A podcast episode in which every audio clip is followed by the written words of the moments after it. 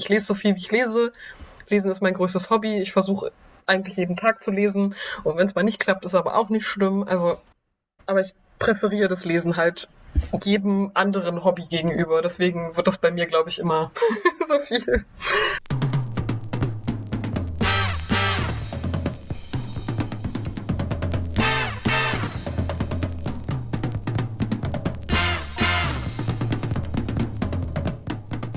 Hallo und herzlich willkommen zur 61. Folge von Kulturgut, dem Podcast von Dussmann das Kulturkaufhaus.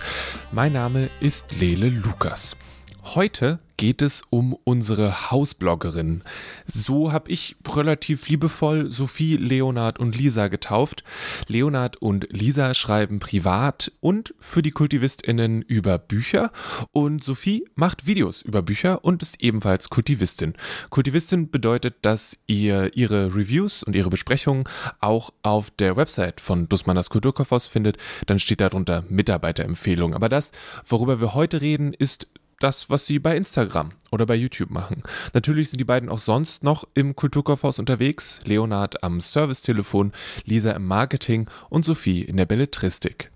Ihr habt sie auch alle schon mehrmals hier im Podcast gehört. Ich wollte jetzt wissen, was genau sie da machen bei Instagram und bei YouTube und wie sie da gelandet sind. Und danach reden wir zu viert darüber, wer die meisten ungelesenen Bücher hat. Auf geht's!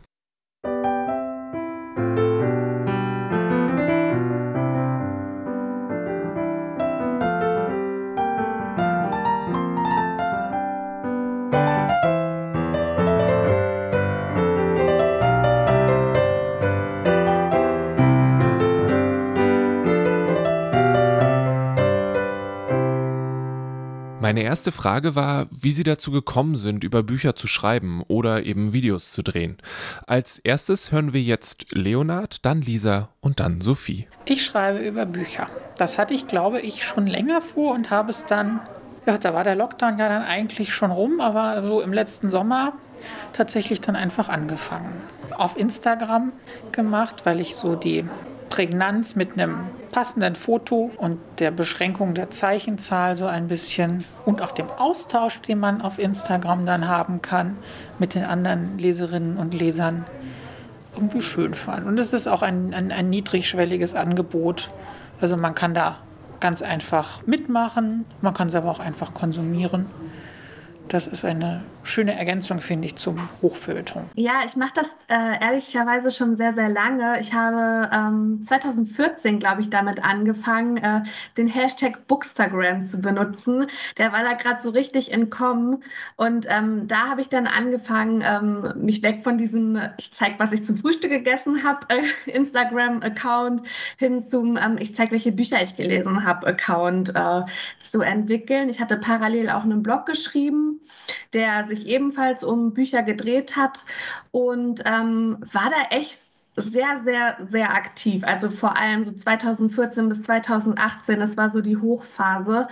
Und ähm, habe da über Bücher geschrieben. Also ich glaube, Booktube selbst habe ich ungefähr 2012, 2013 entdeckt. Da habe ich gerade äh, angefangen, Game of Thrones zu gucken und auch die Bücher zu lesen.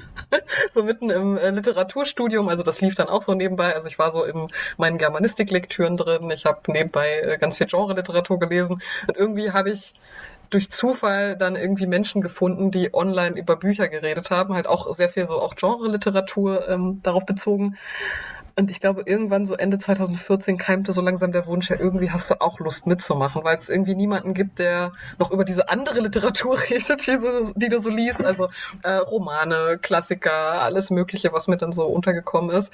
Und äh, ich hatte damals überhaupt keine Kamera, sondern ich habe irgendwie ein paar Probeaufnahmen mit meiner Laptop-Webcam gemacht und habe die irgendwie witzig zusammengeschnitten und habe die dann einfach online gestellt. Und äh, damals war ich einfach mit ein paar anderen BooktuberInnen äh, zu der Zeit schon so ein bisschen verbandelt und äh, die haben dann auch so ein bisschen Werbung für mich gemacht und dadurch sind am Anfang schon immer wieder ein paar Leute auf mich aufmerksam geworden. Und irgendwann, so ich glaube nach einem halben Jahr, hatte ich dann endlich meine Kamera. das war nochmal ein großes Erlebnis. Ähm, ja, und irgendwie bin ich da einfach so reingerutscht, würde ich sagen. Also ich habe irgendwie nie das Bedürfnis gehabt, von Anfang an irgendwie einen Literaturblog zu machen oder irgend sowas, obwohl eigentlich das Schreiben, würde ich sagen, eher mein Metier wäre, ähm, auch durchs Studium bedingt, aber weiß ich nicht, ich fand Booktube cool und ich wollte Teil dieser Community sein und jetzt bin ich Teil dieser Community. Yes, alles erreicht.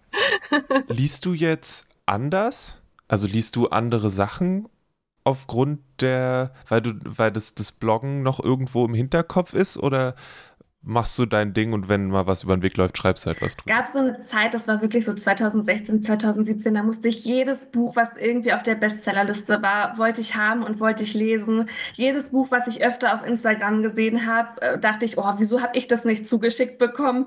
Also da hatte ich so einen äh, Hype-Book-Neid ähm, irgendwie auf andere.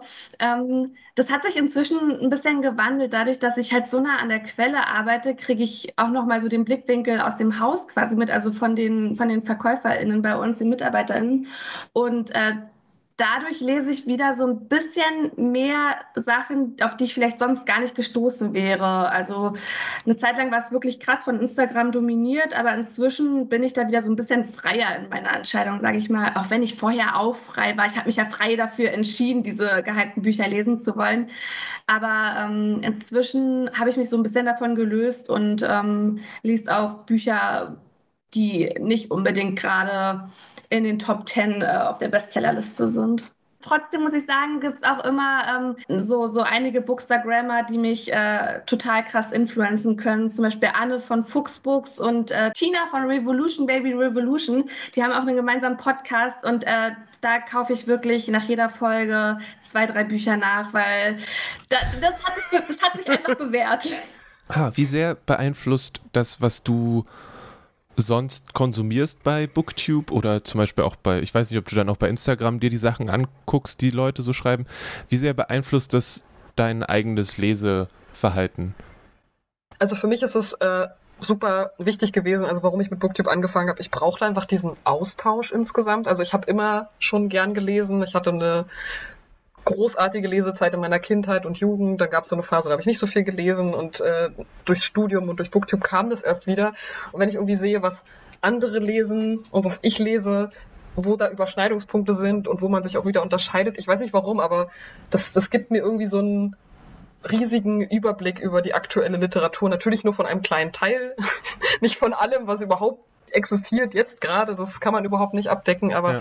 irgendwie motiviert mich das. Ähm, ich finde es total spannend, anderer Leute Lesebiografien so ein bisschen mitzuerleben. Ähm, also es gibt tatsächlich auch Booktuberinnen, die, mit denen ich angefangen habe und wo man einfach sieht, man hat jetzt schon so fünf, sechs, sieben Jahre mit denen und sieht einfach, wie sich der Lesegeschmack wieder mal angefangen hat, wie der sich dann verändert. Also für mich ist das, weiß ich nicht, ist immer so eine riesige Motivation, Booktube selber zu machen und dann auch zu schauen und auch halt abzugleichen, wo, wo interessieren sie, also in welchen Bereichen wird gerade besonders viel gelesen, vielleicht in meiner eigenen Bubble oder was ist gerade irgendwie ein bestimmtes Thema, was alle interessiert, was ist das eine große Buch dieses Jahr oder so. Also das finde ich so super spannend daran. Hat sich dein durch das drüber Schreiben dein Leseverhalten oder auch dein Konsum diesbezüglich verändert? Es ist vielleicht ein bisschen mehr Druck, den ich mir selber mache dass ich sage, ja, einmal die Woche solltest du eben dann auch was schreiben. Gelingt nicht immer so. Das ist vielleicht dazu gekommen jetzt im Augenblick. Ähm, aber sonst so von den Titeln oder so, die ich lesen wollte, hat sich jetzt am Leseverhalten eigentlich durch das Rezensieren nicht unbedingt was verändert. Mm, die Rezensionen fallen, finde ich, immer manchmal so ein bisschen unterschiedlich aus. Das heißt, man reflektiert, glaube ich, stärker die Kriterien, nach denen man Bücher gut findet. So geht es mir zumindest. Oder warum man sie nicht gut findet, sich geärgert hat oder so. Ich glaube, das Gute war, dass ich von Anfang an Booktuberinnen kannte, die halt teilweise nur über, äh, was heißt nur, die haben über zwei Bücher geredet im Monat und andere haben halt über 15 Bücher geredet. Und das waren halt Bücher, die ganz, ganz unterschiedlich waren. Und es gibt halt langsame Leser, es gibt schnelle Leser. Und das ist vollkommen in Ordnung. Ich glaube, jeder, der liest, darf sich Lesen, Leserin oder Leser nennen. Und da darf man, glaube ich, überhaupt nicht das weiß ich nicht, nicht so dieses, in dieses Mindset verfallen, ich muss immer mehr lesen, weil das ist hier irgendwie ein Konkurrenzkampf und wer hat den größeren Bücherstapel. Also ich glaube, wenn man sich davon zu sehr einnehmen lässt, dann wird man da auf Dauer auch den Spaß dran verlieren. Also das hatte ich tatsächlich nie. Ich lese so viel, wie ich lese. Lesen ist mein größtes Hobby. Ich versuche eigentlich jeden Tag zu lesen. Und wenn es mal nicht klappt, ist aber auch nicht schlimm. Also, aber ich präferiere das Lesen halt jedem anderen Hobby gegenüber. Deswegen wird das bei mir, glaube ich, immer so viel. Für das drüber schreiben, fokussierst du dich da auf die Sachen, die dir gut gefallen haben oder ist das offen für alles? Ich versuche schon die Bücher, die ich gut finde, denen die Stimme zu geben. Es ist jetzt aber auch, ich würde schon sagen, dass die meisten Bücher, die ich lese, tatsächlich gut sind, ähm, weil vermutlich ein großer Teil der Zeit auch auf die Vorauswahl ähm, fällt. Wie ich in der letzten Folge erwähnt habe, bin ich ja auch auf das ähm, Buch von Stefan Hornbach durch die Verlagsvorschau gekommen. Das ist immer so mein erster Anlaufpunkt, ähm, tatsächlich, um mir einen Eindruck zu verschaffen, was es denn alles Neues so gibt. Und ähm, Vorauswahl, glaube ich, ist auch ganz wichtig, um sich da nicht bei der Lektüre zu ärgern. Und weil ich angebrochene Bücher oder abgebrochene Bücher auch nicht so gerne im Regal stehen habe, versuche ich möglichst schon auch äh, von vornherein die richtigen zu kaufen. Äh, wie entscheidest du, ob du zu einem Buch tatsächlich einen Text schreibst oder einfach nur sagst, das war super oder das kommt gar nicht erst im Kanal vor? Inzwischen bin ich leider eh nicht mehr so aktiv, ähm, muss ich ehrlicherweise dazu sagen. Also ich poste wirklich sehr, sehr selten. Das hat so ein bisschen angefangen, als ich den neuen Job bei Dussmann angenommen habe als Social Media Managerin. Und wenn man den ganzen Tag äh, auf Arbeit quasi schon mit, äh, mit den äh, Kanälen konfrontiert wird, du willst auch nicht meine Bildschirmzeit sehen, ähm, dann, dann äh, hat man privat nicht mehr ganz so viel Lust und Motivation. Ähm, deswegen hat sich das bei mir stark reduziert, aber es ist trotzdem was, was ich niemals aufgeben werde. Aber dadurch hat sich natürlich auch die Zahl der Bücher, über die ich spreche, reduziert. Inzwischen schreibe ich eigentlich nur noch über Bücher, die mich entweder richtig doll aufgeregt haben oder über Bücher, die, ähm, die ich richtig, richtig toll finde, bei denen ich manchmal auch das Gefühl habe, sie werden gar nicht so wahrgenommen in der, in der Bookstagram-Welt. Es gibt ja irgendwie immer so ein paar gehypte Titel und so ein paar, die sieht man mal hier und da, aber haben irgendwie nicht so den großen Hype abbekommen. Und wenn ich finde, dass sie den eigentlich hätten bekommen sollen, dann äh, schreibe ich schon gerne auch mal eine kleine Lobeshymne aber sonst auch oft nach Gefühl. Also zu manchen Büchern hat man einfach mehr zu sagen als zu anderen. Manche sind einfach Bücher, die liest man und dann hat man beim Lesen eine gute Zeit, aber es lohnt sich nicht so wirklich noch tiefer einzusteigen oder tiefer irgendwie was äh, darüber zu sagen. Und bei manchen Büchern gibt es halt unfassbar viel Gesprächsstoff, den man irgendwie im Nachgang hat und wo man halt merkt, boah, nee, das, darüber muss ich noch mit anderen Leuten reden. Da möchte ich auch mal fragen, wie haben die das eigentlich wahrgenommen? Wie wählst du aus, worüber du ein Video machst? Ich wünschte, ich könnte dir sagen, ich habe einen perfekten Redaktionsplan, so wie du für deinen Podcast, aber bei mir ist das mittlerweile relativ ähm, willkür, nicht willkürlich, das klingt wieder so ein bisschen zu ähm, verschärft, aber ich habe so ein paar Leseinteressen, die ich jedes Jahr verfolge. Ich habe immer wieder so ein paar Lesevorhaben, die ich mir setze. Also zum Beispiel dieses Jahr habe ich mir vorgenommen, mehr Berlin-Lektüren einzuschieben und mehr Bücher mit LGBTQ ähm, Anteil, weil ich gemerkt habe, hey, unter deinen Jahreshighlights aus dem letzten Jahr waren sehr viele Titel davon, aber du hast gar nicht insgesamt so viel davon gelesen. Lies doch mal mehr und dann schubse ich mich immer so ein bisschen in die Richtung und äh, suche dann nach so besonderen Büchern, die vielleicht meinen Geschmack treffen. Und dann habe ich halt noch Lesegeschmack, der sich in ganz viele Richtungen auffächert. Also ich glaube, mein Kanal ist so ein bisschen dafür bekannt, dass ich viel über ähm, alte Russen rede, über norwegische Klassiker, deutsche Gegenwartsliteratur zum Beispiel. Also das sind zum Beispiel ein paar Schwerpunkte bei mir. Dahingehend suche ich dann auch die Bücher aus. Also wenn ich irgendwie sehe, oh, da ist neuer norwegischer Klassiker übersetzt worden, zack, hole ich mir den. Hast du da schon ein sehr äh, ausgefeiltes Radar, was das angeht? Ja, schon ein bisschen. Aber manchmal werde ich auch durch Zufall wieder auf Sachen aufmerksam. Äh, deswegen, das ist ja das Gute an dieser Community, dass man dann halt auch andere Leute guckt oder bei anderen Leuten schaut, was haben die eigentlich für Bücher auf dem Schirm. Und wenn das so ein bisschen mit dem eigenen Geschmack dann korrespondiert, ist das natürlich perfekt. Weil du machst ja dann nicht nur, in Anführungszeichen, Bücher, Bücher, sondern auch Comics und Manga, richtig? Genau, das hat bei mir äh, ungefähr, ich glaube Anfang 2020 angefangen, einfach nur durch Zufall, weil ich über, ich hatte, glaube ich, so mehrere Dinge im Hinterkopf. Ähm, das war einmal, ich wollte gerne mehr auf Englisch lesen und mit grafischer Literatur habe ich mich, also ich habe mich nicht schwer getan, sondern ich habe einfach immer einen riesen Bogen um sie gemacht und mir eingeredet, das wäre nichts für mich.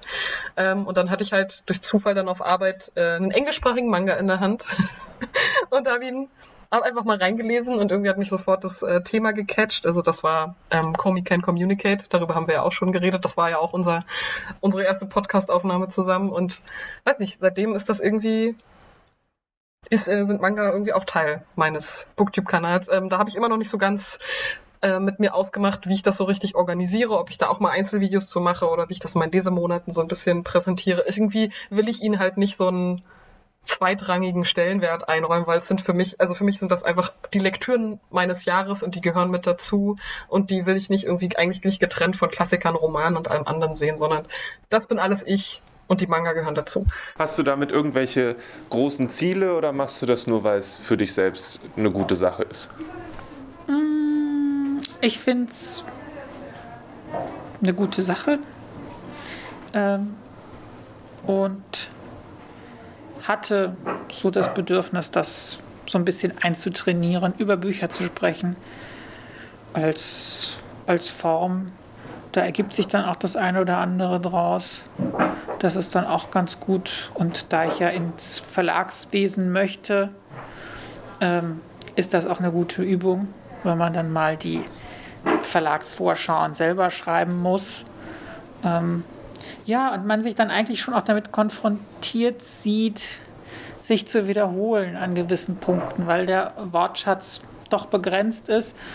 Und auf die Art und Weise sensibilisiere ich mich ein bisschen dafür, das hinzunehmen, dass das so ist, aber auch zu schauen, was ist wirklich abgegriffen und wo kann man noch was ähm, erreichen, um dem Buch auch möglichst gerecht zu werden, weil ich es persönlich, das ist meine Meinung, meine, mein Wunsch, meine Hoffnung, mm, nicht so schön finde, wenn zu allgemein über das Buch gesprochen wird, ähm, weil gewisse Dinge wie, wie Themen oder auch gewisse Adjektive zu austauschbar sind, zu nichtssagend, um dem, dem Buch tatsächlich das zu treffen, was es auszeichnet. Das muss man so ein bisschen versuchen, ähm, hinter die Oberfläche ein bisschen zu stoßen, dem Buch den individuellen Charakter aufzuzeigen, weil sonst ist das, kann ich die Rezension nehmen und im nächsten Programm oder übernächsten Programm auch wieder irgendwo draufsetzen. Und das versuche ich eigentlich zu vermeiden. Ja. Geht mir hier im Podcast genauso. Auch da.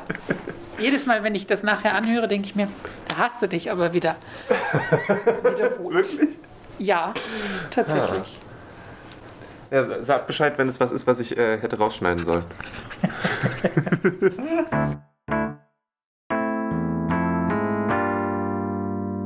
glaube, ich starte direkt. Äh, möchte natürlich auch von euch wissen, wie euer erstes Lesehalbjahr 2021 gelaufen ist. Was habt ihr gelesen? Wie viel habt ihr gelesen?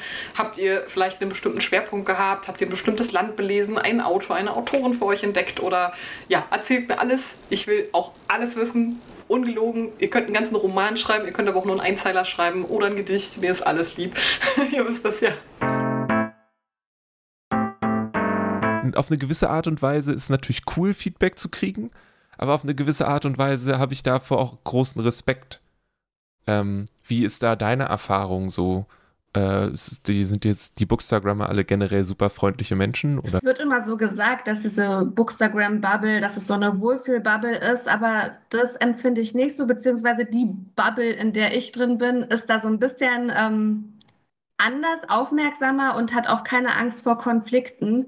Also ich habe das gerade in letzter Zeit häufiger gesehen, äh, dass es e-, etlich lange Diskussionen unter Postings gab äh, zu einem Buch, das äh, gegebenenfalls irgendwie problematisch wahrgenommen wurde, wo es dann halt wirklich krass viel Gesprächsbedarf gab, um, um das so aufzuklären. Ich persönlich hatte, glaube ich, also Shitstorm ist eh zu viel gesagt, aber sowas hatte ich ehrlich gesagt noch nicht. Wenn ich mich kritisch über ein Buch geäußert habe, war das irgendwie immer sehr konstruktiv, der Austausch darunter. Klar gab es dann Leute, die dann geschrieben haben, oh schade, ich habe das ganz anders wahrgenommen. Und dann habe ich wiederum so gesehen, oh ja, so hätte man es ja auch lesen können, habe ich aber nicht. Mir hat es trotzdem nicht gefallen. Ähm, da ist ein ganz gutes Beispiel dort, dort von Tommy Orange, ähm, ein, ein Roman von einem ähm, Native American, der wirklich sehr gelobt wurde und mit dem ich aber leider gar nichts anfangen konnte. Und es lag weniger an der Handlung als vielmehr am Stil. Und äh, da konnte man sich dann konstruktiv drunter austauschen. Das war überhaupt gar kein Problem. Und das finde ich ist auch so das, was ich an dieser Literaturbubble so schätze auf Instagram, dass es irgendwie, da wird nicht gehatet oder geschadet oder keine Ahnung. Es ist immer, es ist immer super offen und konstruktiv und hilfreich und hilft einem selbst auch dabei, irgendwie neue Dinge zu lernen und anders wahrzunehmen, die man vorher vielleicht anders gesehen hat. Wie ist es, bekommst du Rückmeldungen auf deine äh, Rezension und wie ist es da, diesen, dieses doch relativ direkte Feedback zu bekommen? Na, meistens ist es ein sehr nettes Feedback. Ähm, das fällt unterschiedlich aus von ganz kurzen Kommentaren. Ähm, die dann dahin gehen, hatte ich auch schon auf meiner Liste, kaufe ich mir jetzt oder so. Manchmal auch überwältigende Kommentare, ähm, wo man es dann wirklich, wirklich gesagt bekommt, dass man jemanden ähm, überzeugt hat, der vorher vielleicht aus unterschiedlichen Gründen ein bisschen skeptisch gewesen ist. Und das sind äh, die schönsten.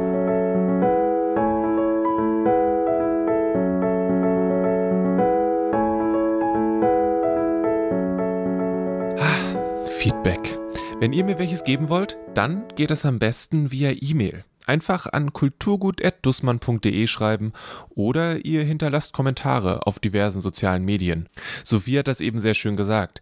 Ich würde auch Gedichte nehmen, das ist gar kein Problem. Ähm, vor einer ganzen Weile habe ich auf Lisas Instagram gesehen, dass sie Every Heart a Doorway von Shannon McGuire nicht so toll fand und musste mich sehr zusammenreißen, nicht zu einem bösen Internetmenschen zu werden und zu sagen, was fällt dir ein? Das Buch ist großartig, wie kannst du? Und dann, naja, wir haben dann eine sehr reflektierte Unterhaltung darüber geführt und ähm, festgestellt, dass wir einfach unterschiedliche Meinungen zu dem Buch haben, was ja auch so soll es sein.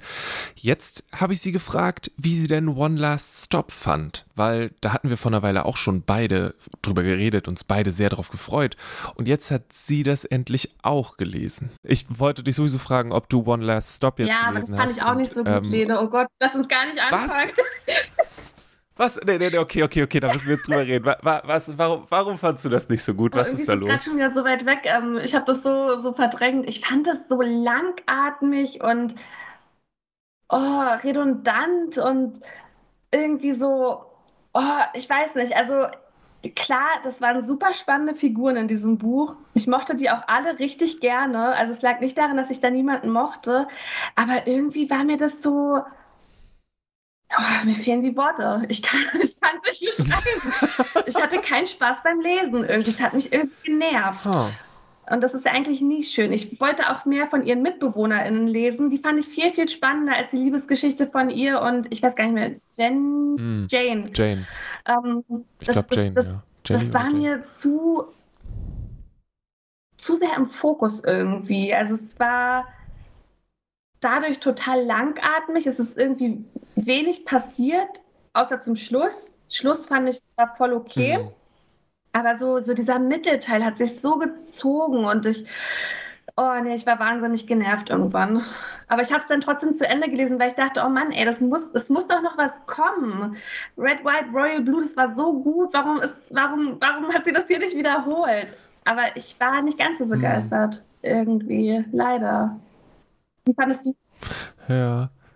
Ich fand halt, also ich, ich fand dieses generelle Gefühl von dem Buch total mhm. cool, aber ist halt die Frage, weil es nicht meine übliche, sagen wir mal so in Anführungszeichen, nicht meine übliche Lektüre ist, vielleicht, keine Ahnung.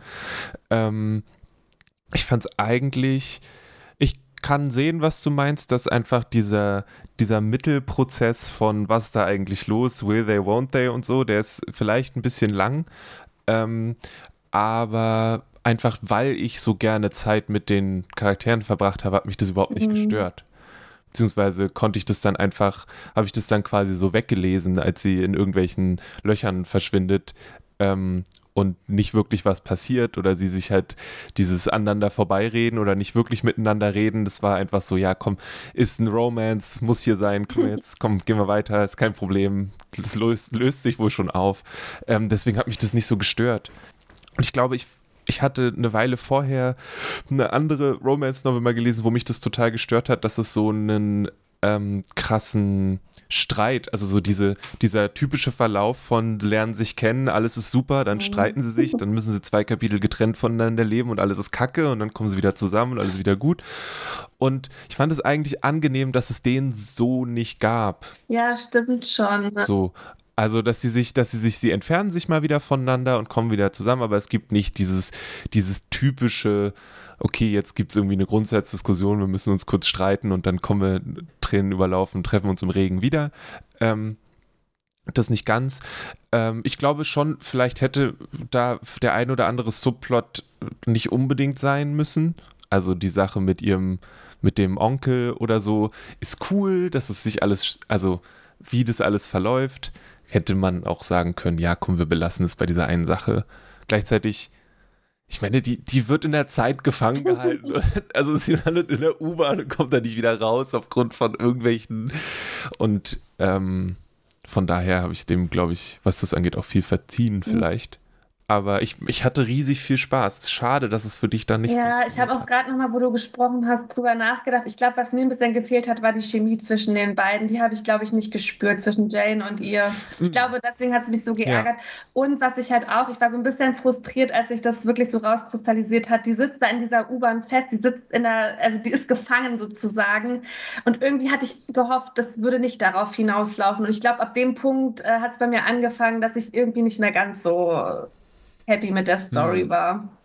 Aber also was man der Autorin okay. auf jeden Fall zugute halten muss, die kann richtig gut schreiben und wenn sie wieder was Neues schreibt, dann werde ich es hundertprozentig auch lesen.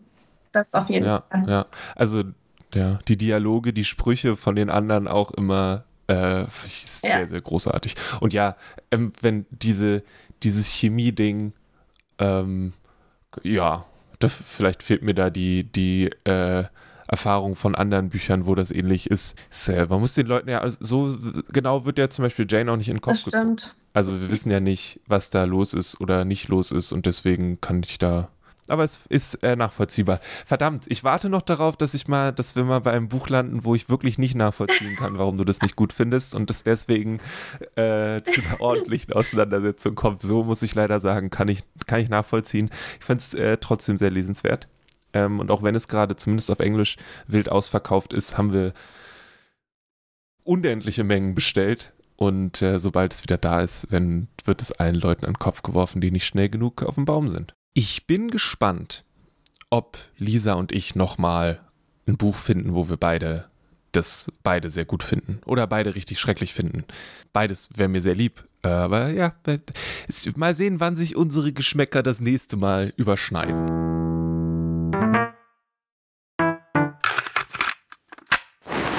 Hi, mein Name ist Paulina Czynskowski. Ich bin Autorin und freie Journalistin in Berlin. Erschienen ist gerade mein insgesamt drittes Buch. Das heißt, sich erinnern, man selbst zu sein und ist im Corbinian Verlag erschienen. Und das ist eine ja, fragmentarische Erzählung einer Reise nach innen. Also es ist so Innerlichkeitsprosa, aber immer in, äh, im Zusammenhang mit der Spiegelung des Außens und auch in der Abgrenzung des Außens. In dem Buch geht es auch um die Anteile, die miteinander kommunizieren, also die eigenen Ich-Anteile, all die verschiedenen. Ähm, aber es geht eben auch ums Außen und das Außen spielt ähm, insofern eine Rolle, es spricht nicht, es findet nicht statt, aber es findet so statt, dass es halt die ganze Zeit gespiegelt und erwähnt wird, weil ich finde, ist auch wichtig, weil man ja in irgendeinem System stattfindet und man ähm, ja in dieser Welt, in dieser Gesellschaft halt irgendwie lebt und die macht was mit einem.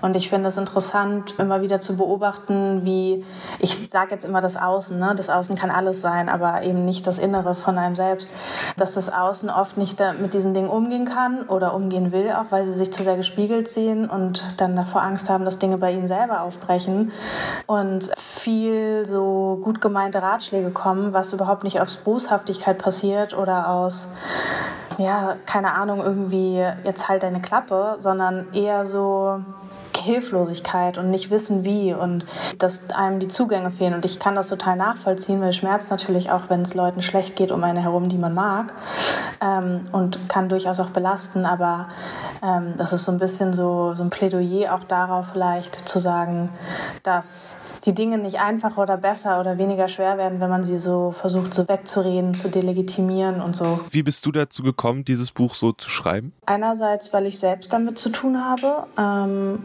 und andererseits habe ich im letzten Jahr meinen Debütroman rausgebracht, Taubenleben und das ist natürlich eine ganz andere Form der Erzählung. Also man fängt auf Seite 1 an und muss irgendwann auf Seite ungefähr 180, 200, 250 enden und es muss irgendwie eine Konsistenz haben, eine Erzähllogik, etc. Und ähm, ich habe irgendwie letztes Jahr, auch während Corona, ich habe ein Hörspiel geschrieben und so und brauchte irgendwie andere Zugänge zum Schreiben wieder. Und ich habe eigentlich angefangen, so ein bisschen fragmentarisch eben, was es an sich hat, aber auch äh, fiktionales Tagebuch zu schreiben, so ein bisschen. Und äh, daraus ist es dann entstanden. Also das sind auf keinen Fall meine Tagebucheinträge. Das hat damit nichts zu tun, weil es sehr viel literarischer ist. Ähm, also so schreibe ich kein Tagebuch.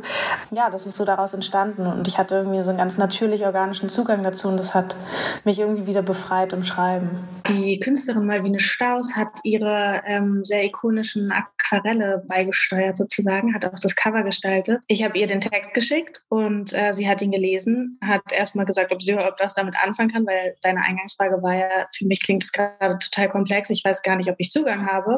Ähm, und das hätte ja auch durchaus sein können, aber sie konnte damit was anfangen und da war ich ganz, ganz glücklich drüber, weil ich mir das total gewünscht habe, dass man eben auch diese diese Schwere so ein bisschen aufbricht mit ähm, auch dieser Form der kindlichen, also ich nenne es jetzt mal kindliche ähm, Malerei, weil es sehr bunt ist und so sehr ähm, figurativ und das fand ich irgendwie einen schönen Gegensatz, beziehungsweise weil ja auch so mentale Gesundheit oft irgendwie im also häufiger ähm, im Kindsein irgendwie beginnt und schon so geprägt wird und gelegt wird.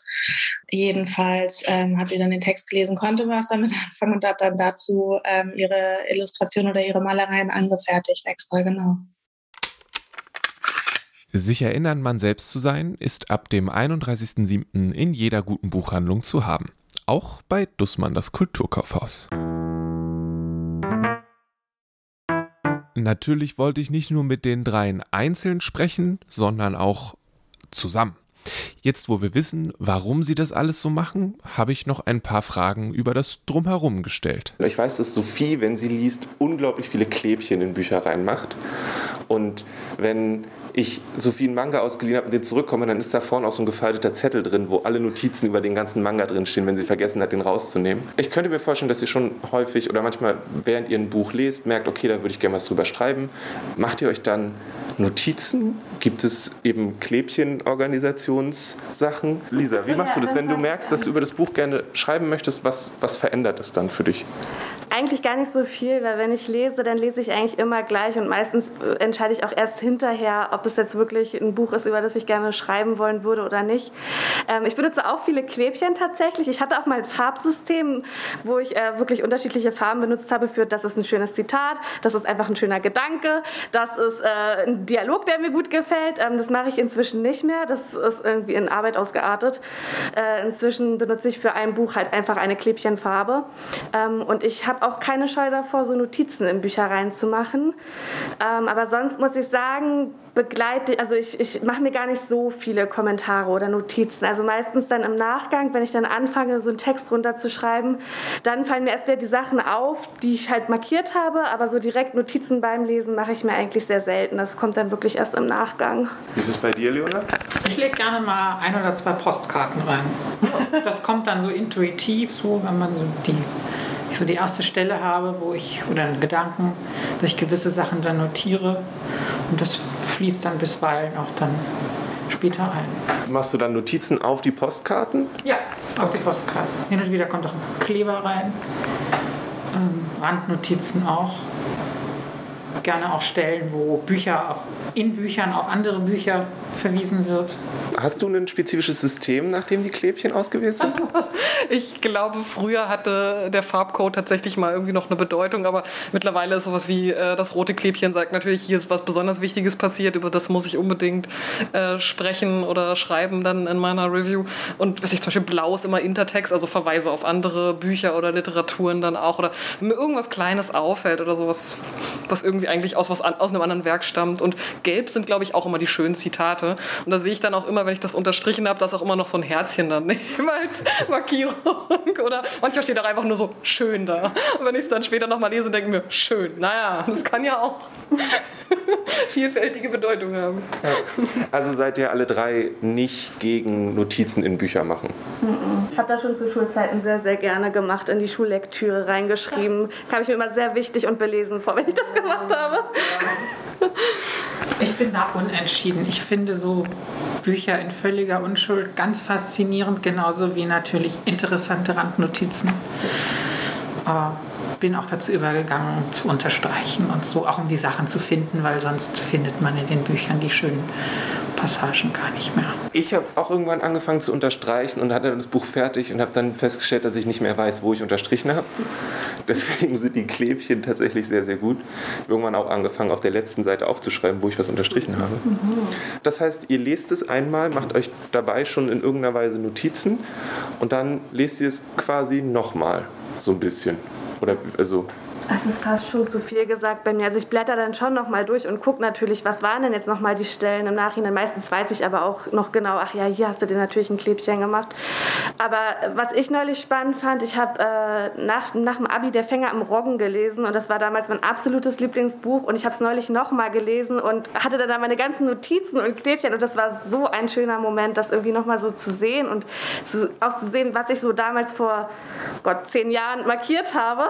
Das war äh, total bereichernd. Und deswegen finde ich das jetzt schon schön, den Gedanken daran, dass die Bücher, die ich gerade lese, wenn ich die in 10, 20 Jahren nochmal lese, dass ich dann da diese Klebchen drin habe, diese unterstrichenen äh, Stellen und dass ich dann genau weiß, was ich beim Lesen irgendwie gedacht und gefühlt habe. Ihr schreibt Reviews, Kritiken, wie auch immer, macht Videos zu relativ vielen Sachen, je nachdem, was gerade los ist und so weiter und so fort. Hebt ihr die Sachen auf jeden Fall immer auf? Also ab wann ist, also deswegen mit den zehn Jahren, wenn man das sagen, wenn man, man macht für über drei Jahre lang irgendwie Buchkritiken, das sind ja ganz schön viele Bücher. Mhm. Dürfen dann Bücher, die eine Kritik bekommen haben, wandern die auch dann weiter in einen anderen Haushalt oder bleiben die für immer da? Weil da gibt es ja diese irgendwie, ich weiß nicht, ob es gibt dann eine besondere Verbindung zu dem Buch? Ist es irgendwie was anderes als zu einem, in Anführungszeichen, normalen Buch? Ich merke gerade, als du diese Frage gestellt hast, dass sich das bei mir extrem gewandelt hat. Also früher war mein Gedanke, äh, egal ob das Buch gut oder schlecht war, egal ob ich da rein markiert habe oder nicht, ich möchte es auf jeden Fall behalten, weil ich möchte eine riesige Bibliothek später mal haben. Und das hat sich in den letzten Jahren bei mir extrem gewandelt, dass ich dann sagte, auch wenn ich dieses Buch nicht gemocht habe und auch wenn da coole Notizen drin sind, das, das muss raus. Ich möchte meinen Platz nur noch den Büchern geben, die ich wirklich behalten möchte. Zum Beispiel. Also das ist dann, also meine Bücher sind ja alle durchmarkiert und äh, unterstrichen und sonstiges. Also die die, das, da geht es eher darum, will ich das Buch behalten oder nicht. Und dann kann es auch ausziehen, wenn es halt doof war. Wohin gibst du die Bücher dann eigentlich? Ähm, das kommt ein bisschen drauf an. Also wenn ich weiß, dass es irgendwie ein Buch ist, was auch noch andere Leute in meinem Umfeld lesen wollen, dann gebe ich es gerne weiter. Also das ist mir tatsächlich das Liebste, weil ich dann denke, dann ist es in guten Händen. Ich habe aber auch bei mir, ich glaube, eine U-Bahn-Station weiter so eine schöne Bücher-Telefonzelle und da verschwindet das meiste. Und ich gucke dann immer so nach einer Woche, ob es weg ist und ich freue mich jedes Mal, wenn es dann hoffentlich jemand mitgenommen hat, der es dann auch liest und vielleicht mehr Gefallen daran gefunden hat als ich. Ich habe auch schon Bücher, die ich im Bücherbaum gesteckt habe, zwei Wochen später beim Gebrauchtladen gefunden. Das oh, wow. so, ach, Chance gehabt, Chance verpasst, schätze ich. Wie machst du das, Leona? Ich sammle, glaube ich, eher noch. Ich habe die Hoffnung noch nicht aufgegeben, auch die Bibliothek. ähm, es ist immer erschreckend, weil eigentlich gibt es nur eine Richtung, Wachstum. Ähm, des Bücherregals mit jedem neuen Programm und dann stockt man auch seine Klassiker auf. Nicht alles davon ist gelesen. Manches steht als bloße Leseabsicht da, aber viele Bücher finden dann auch ihre Zeit, dann ein bisschen später. Und dann bin ich froh, dass ich sie da habe und nicht erst kaufen muss. Also trennen fällt mir da bisher eher schwer. Weil ich vielleicht auch gut auswähle. Das ist ja möglich. Das, das heißt aber, Leonard, bei dir stehen die gelesenen und ungelesenen Bücher alle zusammen? Ja. Also du trennst das nicht nochmal auf? Ah, interessant. Ich habe es nämlich genau anders. Ich habe sie auch getrennt. Sehr cool. Nein, das hat schön seine, äh, einigermaßen so seine Ordnung von A bis Z nach, nach Sprachen. Ähm, so ein bisschen sortiert. Aber so, ja, es gibt doch hier und da so einen Stapel, wo dann die neuesten Bücher liegen, die man irgendwie lesen möchte, aber eigentlich stehen sonst gelesene neben ungelesenen. Ich glaube, was das Aussortieren geht, angeht, bin ich so eine Mischung aus Sophie und Leonard. Also ich kann mich inzwischen schon ganz gut trennen, aber es ist jedes Mal irgendwie auch ein Herzschmerz, selbst wenn das Buch irgendwie nicht so doll war und ich das gar nicht so gern mochte. Irgendwie denke ich, vielleicht lag es ja auch an mir, vielleicht war das einfach der falsche Moment. vielleicht muss ich es ja irgendwann einfach nochmal lesen und dann ist es besser. Deswegen würde ich sagen, da bin ich so die gute Mischung. Und äh, bei mir stehen die Ungelesenen auch zwischen den gelesenen ähm, Büchern. Das macht mehr Eindruck. Also ich glaube, es wäre auch nicht gut, wenn ich gelesen und ungelesen, wahrscheinlich wäre der Anteil ungelesener Bücher größer, wenn ich Pech habe. Das ist natürlich irgendwie dann eine permanente tägliche Herausforderung, das so zu sehen. Ich, ich habe auch gerade gedacht, vielleicht wäre das gar nicht so verkehrt, weil mich das dann nicht ständig daran erinnert, dass ich so viele Bücher habe, die noch ungelesen sind. Aber das scheint ja unter uns allen verbreitet zu sein. Ich frage mich, ob das mit dem Beruf und der generellen Situation kommt. Ja, doch, auf jeden Fall. Also ich erinnere mich auch noch, ich glaube, als ich angefangen habe mit dem Buchbloggen, oh, da hatte ich wirklich auch eine dreistellige Anzahl an ungelesenen Büchern und das Ganze irgendwie mal so langsam hinweg zu lesen und dann auch wieder auszusortieren, das hat richtig lange gedauert und jetzt bin ich, glaube ich, so bei immer so einem, weiß ich nicht, so zwischen 20 und 30 ungelesene Bücher habe ich immer zu Hause. Das ist, damit fühle ich mich viel, viel wohler, aber ich wünsche mir manchmal auch mehr Bewegung auf diesem Stapel ungelesener Bücher. Bei mir ist es ein Bücherwagen, der neben dem Bett steht, also so ein, so ein Ding, was gefühlt in der Buchbloggerwelt auch jeder hat. Nicht von Ikea, meins war ein bisschen günstiger, aber der sieht so schick aus. Dann stehen oben immer die Bücher, die ich als nächstes lesen will und äh, unten sind ein paar größere Sachen und Zeitschriften drin. Mittlerweile ist der auch gar nicht mehr komplett voll. Der war ja am Anfang, als ich äh, mit dem Wagen umgezogen bin, war der komplett voll und ich dachte noch so, oh Gott, du musst mal ein bisschen mehr lesen. und das, ja, ich mag diese Sortierung nach gelesen und ungelesen sehr gern.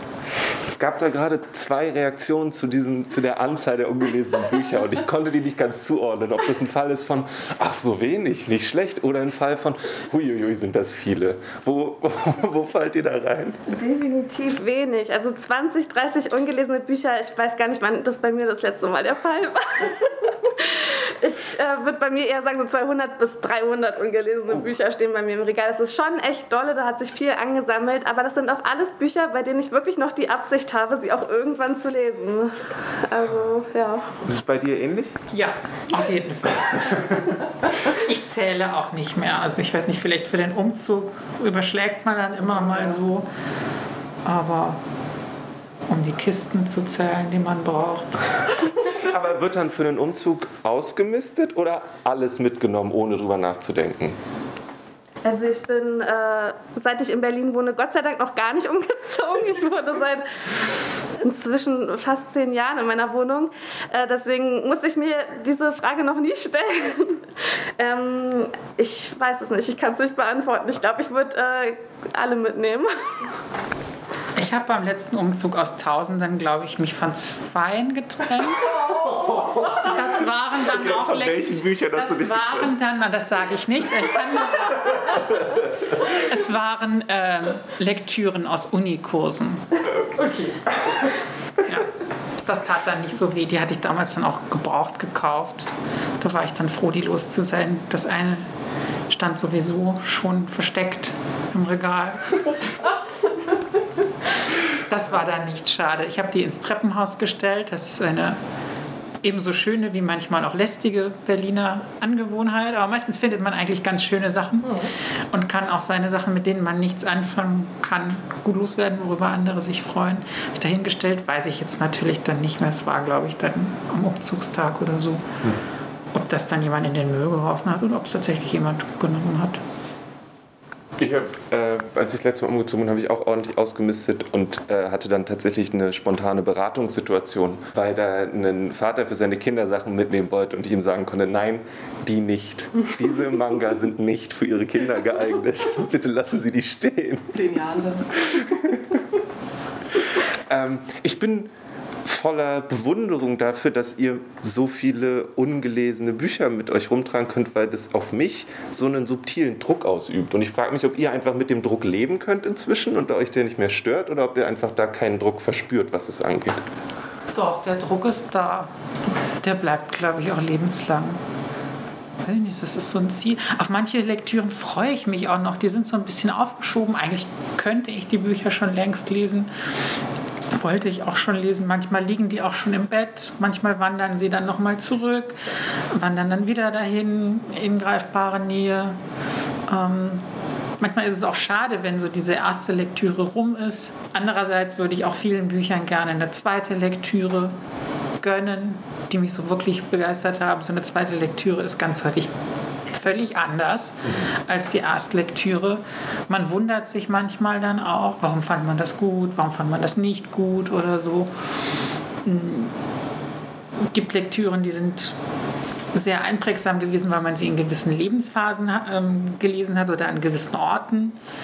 Ähm, und dann auch die entsprechende Ausgabe das trägt so manches Buch dann bei mir auch mit rum. Also das kann ich dann noch mit was verbinden. Die Frage war jetzt, ob ich Druck verspüre angesichts der ungelesenen. Nee, eigentlich ehrlich gesagt gar nicht. Also früher war das total der Fall, auch wenn ich immer gesehen habe, wie viel andere Leute lesen und wie viel Zeit die haben müssen angeblich. Dabei weiß ich ja, es ist ja einfach nur eine Frage der Prioritätensetzung, auch auf eine Art. Ähm, aber inzwischen habe ich da kaum noch Druck, weil ich mich eher freue, dass ich die alle noch da habe und ich darf sie alle noch lesen. Gleichzeitig ist aber schon so ein kleiner Schmerz dabei, weil man weiß, es erscheinen jedes Jahr so unzählig viele Bücher und ich werde niemals alle lesen können. Das ist so dieser grundsätzliche Schmerz, den aber, glaube ich, jeder Buchliebhaber, jede Buchliebhaberin hat. Wie ist es für dich, Sophie? Ähm, ich verspüre eigentlich keinen Druck. Also ich bin gerade sehr zufrieden damit, dass der Stapel ungelesener Bücher sehr viel kleiner geworden ist.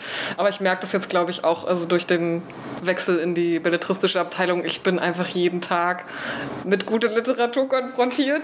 Und ich habe mir heute gerade zwei neue Bücher gekauft und ich habe das erste schon wieder angefangen. Und das ist so, man will irgendwie gerne, man will irgendwie ein bisschen up to date sein. Man möchte gleichzeitig irgendwie die Backlist belesen. Man möchte irgendwie die Neuübersetzung von Klassikern kennen. Also ich glaube, so ein subtiler Druck ist immer mit da, aber der motiviert mich gerade irgendwie. Also zu gucken, worauf habe ich eigentlich gerade Lust, was passt so in meine Leseinteressen. Darüber haben wir auch schon gesprochen, was ich so für einen Fokus habe. Und ah, das ist, also ich fühle mich dadurch eigentlich gerade so ein bisschen äh, motiviert, einfach noch mehr kennenzulernen, mich mit den anderen auszutauschen, auch in der Abteilung und da auch Empfehlungen zu bekommen. Also der Druck ist so, ist ein bisschen da, aber ist nicht ganz so negativ. Was ist denn äh, bei euch gerade ganz oben auf dem Stapel von Sachen, auf die ihr euch freut gerade? Wenn ihr, sagen wir mal, ihr liest jetzt gerade noch was und was ist das nächste, wo ihr sagt, ich habe dich im Blick? Ich habe ja jetzt äh, nächste Woche Urlaub und mhm. äh, bin schon fleißig dabei, den Stapel für den Urlaub äh, bereitzulegen und habe da geguckt. Und da ist es natürlich wieder toll, 200, 300 ungelesene Bücher im Regal zu haben, weil die Auswahl ist unendlich. Gleichzeitig weiß ich aber auch, ich werde diese Woche definitiv noch einmal durchs Kulturkaufhaus schlendern und meinen Korb füllen. Ähm, aber da sind schon so ein paar Titel dabei, äh, die ich auch auf Empfehlung von anderen äh, KollegInnen tatsächlich kaufen und lesen möchte. Lolly Willows ist so ein Fall, das hatte Henriette mal empfohlen, das möchte ich unbedingt lesen. Das klang so gut und ich lese eigentlich kaum Klassiker, aber das ist mal einer, der mich wirklich total anspricht. Aber es gibt auch so ein paar Sachen, die jetzt erst im Herbst erscheinen. Ähm, Hitze von Leila Raveni, ich weiß gerade den Namen nicht mehr, Entschuldigung. ähm, aus dem Atlantik Verlag, das erscheint im September. Das werde ich auf jeden Fall auch lesen und sonst muss ich mich echt nochmal durch die Bücherberge wühlen. Überlege auch, ob ich endlich mal das achte Leben für Brilka lese von Nino Haratischvili. Drei Wochen Zeit, das sollte doch eigentlich machbar sein, äh, aber mal gucken, ob ich mich da heranwage. Das ist so ein Buch, äh, was ich auf jeden Fall, wo ich immer sage, da warte ich auf den richtigen Moment und der könnte vielleicht jetzt diesen Sommer gekommen sein. Mal schauen. Hm, sonst, äh, wie Martin sagt, Proust einfach mal lesen würde. Oh Kann, also no. scheinbar ab absolut möglich. Ähm, aber ja, wie, wie sieht es bei dir aus, Sophie? Worauf freust du dich gerade am meisten? In einem Monat erscheint die Longlist für den Deutschen Buchpreis und ich habe das Gefühl, ich habe dieses Jahr relativ viel deutschsprachige Gegenwartsliteratur gelesen und ich bin super gespannt darauf, ob irgendwas davon, was ich gelesen habe, auf dieser Liste steht. Und ich freue mich auch über die anderen Nominierten, ob man da ganz neue Namen entdeckt oder wieder AutorInnen, die man eh schon die letzten Jahre geliebt und gelesen hat. Also das ist gerade das, worauf ich am meisten hinfiebere diesen Sommer. Ein Buch, was bei dir in dem Wagen neben dem Bett ganz so, oben mit drin steht? Entschuldige, das habe ich Kein Problem. äh, oh Gott, was steht denn da alles gerade? ich, ich nehme einfach die Bücher, die ich gerade gekauft habe. Also ich, ich habe gerade äh, von äh, Lukas Rietschel Raumfahrer in meinem Urlaub gelesen und äh, Lisa hat mich äh, vorhin darauf gebracht, doch auch sein Debüt zu lesen. Ich glaube, das heißt äh, mit der Faust in die, in die, Welt. in die Welt schlagen, genau. Habe ich gerade angefangen beim Kaffeetrinken. und da gefiel mir die ersten Kapitel schon äh, ganz gut. Und danach auch das zweite Taschenbuch, das ich gekauft habe, ist von James Baldwin, Giovanni's Zimmer. Darauf, ich glaube, das will ich schon, ich glaube, darauf habe ich schon sehr, sehr lange hingefiebert. Also als ich so Mai oder so mal gelesen habe, ah, es kommt Ende Juli, yes. Das werden, glaube ich, auch meine nächsten beiden Lektüren, weil es gerade die neuesten sind. Jetzt hattest du genug Zeit zu überlegen. Ja, das ist auch gut, weil wenn man, nicht, wenn man diese Bücher nicht vor sich hat, dann ist es manchmal ähm, schwierig, sich das vor Augen zu führen. Und ich bin auch chronischer Parallelleser. Also ähm, das sind nenne keine Zahlen, wie viele Bücher irgendwie da angefangen sind. Manche bleiben dann, bleibe ich dann irgendwie so ein bisschen stecken zugunsten anderer. Aber ich versuche eigentlich schon noch alle zu Ende zu lesen. Aber ich habe jetzt äh, am Wochenende äh, gelesen bin mit den Büchern alle noch nicht fertig, das kommt alles noch. Äh, von Peter Richter, August. Ähm, spielt zwischen, also es sind Deutsche und Amerikaner an, an der Ostküste. Ähm, Aufstiegsgesellschaft. Also ein Gesellschaftsroman ist in der deutschen Literatur eigentlich gar nicht so oft. Ähm, Finde ich bisher sehr gut. Dann habe ich mir ähm, Dax Solstadt, T. Singer mhm. vorgenommen. Ähm, angesichts ausbleibender Reisen bin ich auf die Art und Weise nach, hat mich nach Norwegen in die Telemark verschlagen. Ähm, Landschaftsbeschreibung funktioniert da auch ganz gut und das sind sehr kauzig, ist ein sehr kauziger Protagonist. Das ist nicht mein erstes Buch von dem Autor, die sind alle ein bisschen schräg. Das macht aber auch Spaß. Und worauf ich mich freue, sind ähm, Kurzgeschichten von Emma Klein, die diese Woche erschienen sind, Daddy. Also die Amerikaner fliegen ja die Short Story und ähm, ob das jetzt dann Otessa Moschfek ist oder zuletzt auch Mary Miller, ähm, wunderbar über schlechte Beziehungen, kaputte Figuren, Alkohol, ähm, so ein bisschen ja, die unheile Welt zu erlesen. Es ist sehr praktisch, dass in diesem Fall Sophie daneben sitzt, weil ich habe keine Ahnung, wovon du sprichst, aber dann kommt von der Seite so ein, ja doch, mhm. ja, ja. ja. Hast du diesen Job quasi übernommen an dieser Stelle? Jetzt haben wir ein bisschen über 20 Minuten gesprochen. Ist euch noch was wichtig zu dem, was ihr tut? Wo findet Mensch euch? Sonst sage ich das nochmal, es sei denn, ihr wollt es gerne machen. Sag's ähm, Ja, sag du es. Self-Promotion ist not my thing. Ah, das, das wäre vielleicht noch, wie, wie, wie macht ihr das mit der Selbstbewerbung? Macht ihr das einfach nicht, sondern ihr ruft einfach in den Raum und glücklicherweise nehmen das Leute wahr? Oder ähm, wie, wie funktioniert das? Ich habe damit auch Riesenprobleme, deswegen interessiert mich das immer total, wie andere Leute das machen. Also es ist einfach nur hier, ich habe eine neue Review gemacht, dann gibt es halt den Instagram-Post zum Beispiel und dann mhm. wird es halt liegen gelassen und wenn sich Leute angucken, gucken sie es an und wenn nicht, dann nicht? Oder ja, macht ihr euch da Gedanken drüber? Im besten Fall entfachen sich ja darunter dann auch äh, Diskussionen und Gespräche in den Kommentaren. Aber ich muss sagen, also ich bin inzwischen auch gar nicht mehr so aktiv, aber wenn ich was gepostet habe, es ist ja auch immer so eine Sache des Austauschs in der Community. Also ich poste was, aber ich schaue ja dann auch, was äh, haben meine Lieblings-Instagrammerinnen so gerade geteilt, was haben die gerade gelesen und gucke dann, ob ich da irgendwie auch noch meinen Senf zugeben kann.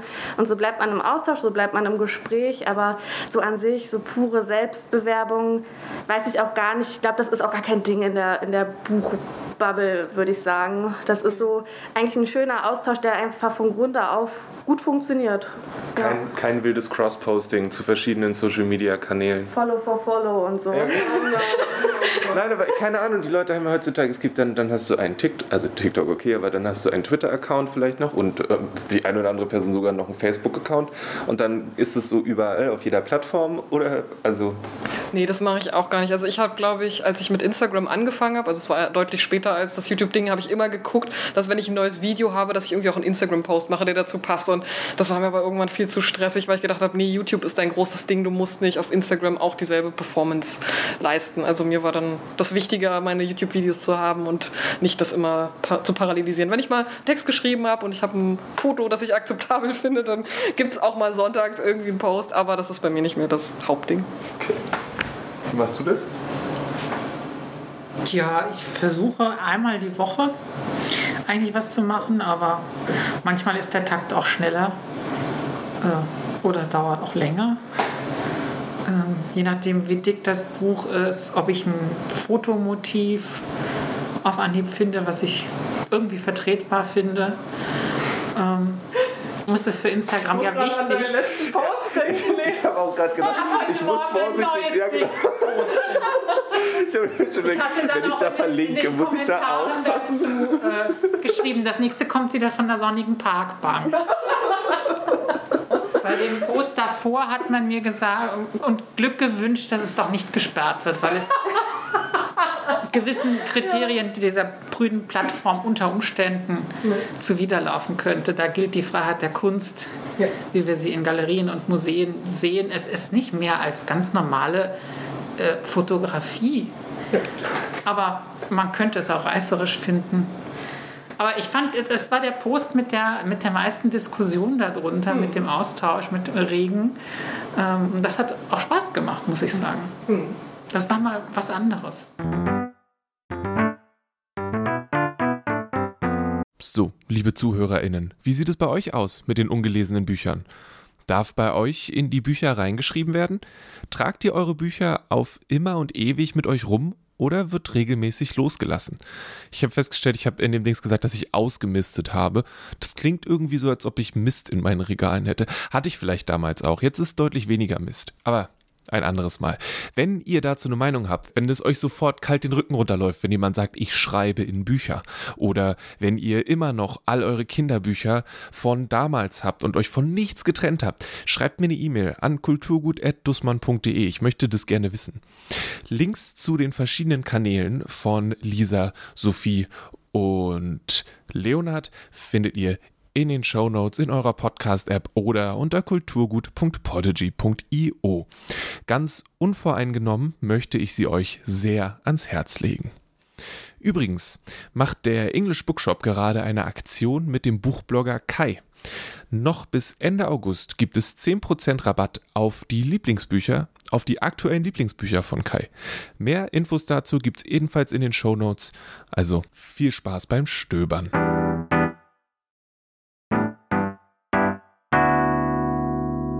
Großer Dank gilt in dieser Folge Lisa, Sophie, Leonard und Paulina Czynskowski. Dieser Podcast wird von mir, Lele Lukas, produziert. Das Kulturgut-Thema ist von Paul Hankinson und das Logo von Rahel Süßkind. Nächste Woche gibt es Musik auf Röntgenbildern. Bis dahin, lasst euch nicht ärgern und alles Gute.